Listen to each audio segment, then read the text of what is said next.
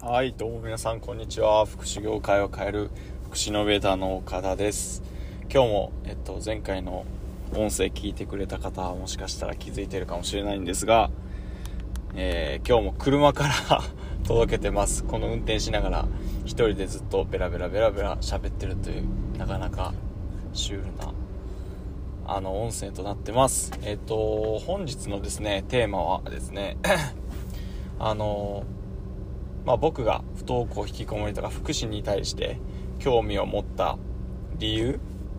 それが不登校引きこもりの指導員をしたっていうことがきっかけなんですけどその辺の話を簡単にしていけたらなと思いますのでまあ今日も今日もというかねまた聞いてもらえればなと思います。はい。えっとまあ僕がですね2021年のえっと1月ぐらいにあのパートアルバイトで福祉の指導員を福祉じゃないです。あの不登校引きこもりの指導員をさせてもらうことがありましてそれどういったものかっていうとあの義務教育を終えた子供たちというか人たち15歳以上40歳未満の人たちがですねまあ大体義務教育まではあの結構面倒を見てもらえる環境が整ってるんですけど、まあ、中学生とか小学生までは例えばまあどっかの市の教育委員会があの教室を開いていたりとかフリースクールが充実していたりとかそんな形でなんかいろいろ行くところはあるんですけど15歳以上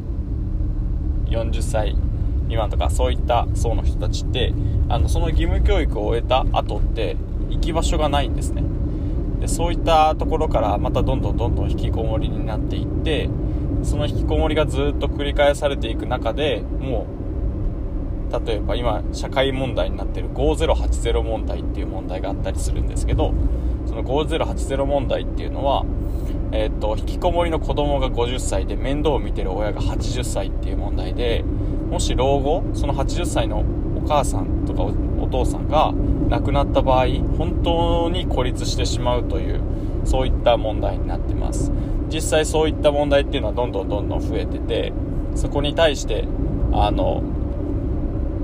なんか社会的な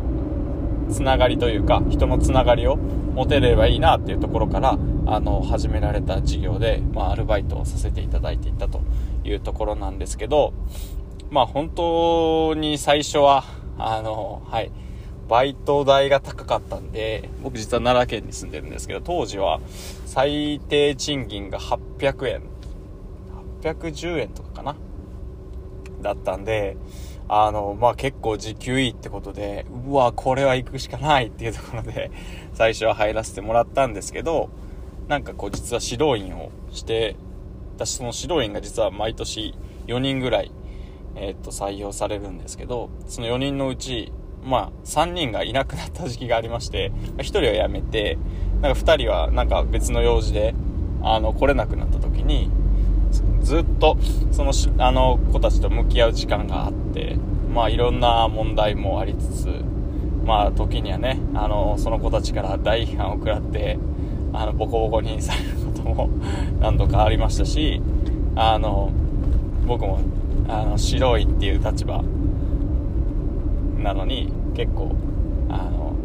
ねちょっとあんまり 良くないようなあの対応をしてしまったりとか。はいすいません。はい運転中でございます。でそれで結構いろいろ大変だったんですけど彼らと向き合う中で僕は本当に彼らがすごく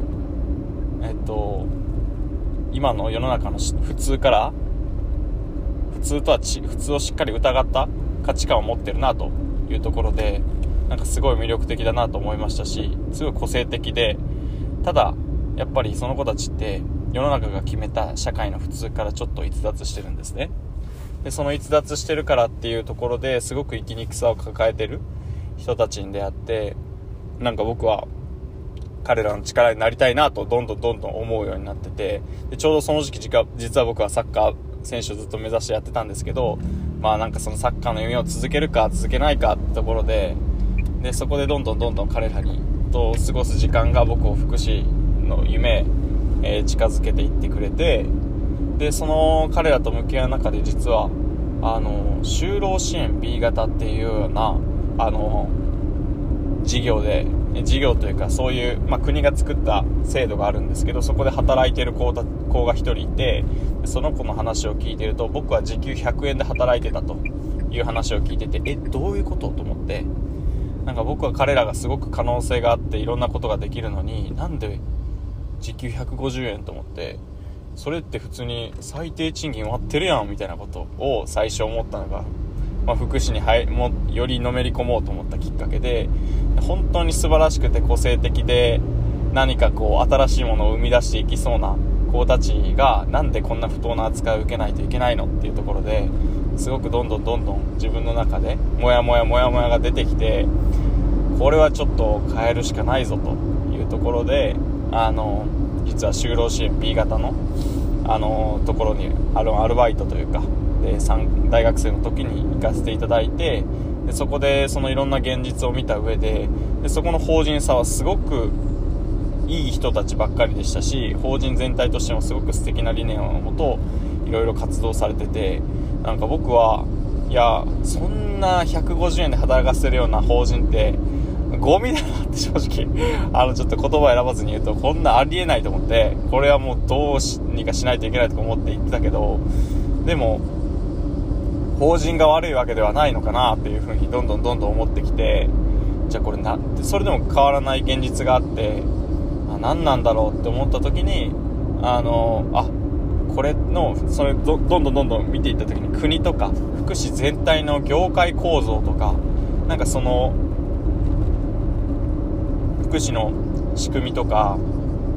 なんか世の中の福祉に対する普通とかなんかもうその根本的なところが原因だなっていうところに見えてきてあでここまで若くして福祉に対して思い入れがある人も少ないかなと思ったのでどんどんどんどんそこに対してのめり込んでいて僕が変えようという風になっていったという次第なんですけどなんか最近ですねこう、まあ、僕は河内長野ってところで事業を今作ってるんですけどその事業を作るにあたって、まあ、フリースクールを作ろうとしてるんですね。でフリースクールを作る時にどんなことが必要だろうっていうところですごく詰まってたんですよね。でその時に、えー、っとその子たちにを呼んでどんな場所作ったらいいかなとかを意見を出してくれもう僕は口出ししないからみんなでファシリテーション司会から初期からいろいろ役割だけ決めてやっていってくれないってことを言ってもちろんそこの場所に僕もいたんですけどこう、わーってみんなで議論してもらったんですね。もう、あの、想像もつかないようなアイデアがポンポンポンポン出てくるんですよ。ですごくいろんな視点の話を持ってきたし、すごくこう、なんか結構、まあ、あの、めっちゃ考えすぎちゃう子とかがいてて、でもその子たちも、その考えすぎるっていう、うまいと、あの、特徴を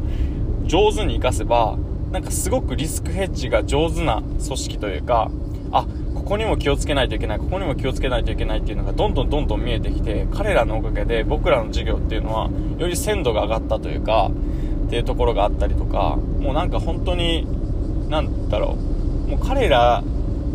にしかできない可能性とかを、どんどんどんどん、まあ僕僕は見てて、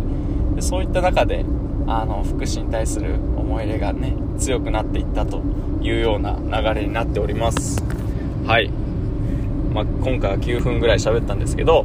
あの、本当はもっと熱弁してほしかったら、あの、あの、URL でインスタグラムとか貼ってるんで、DM でちょっと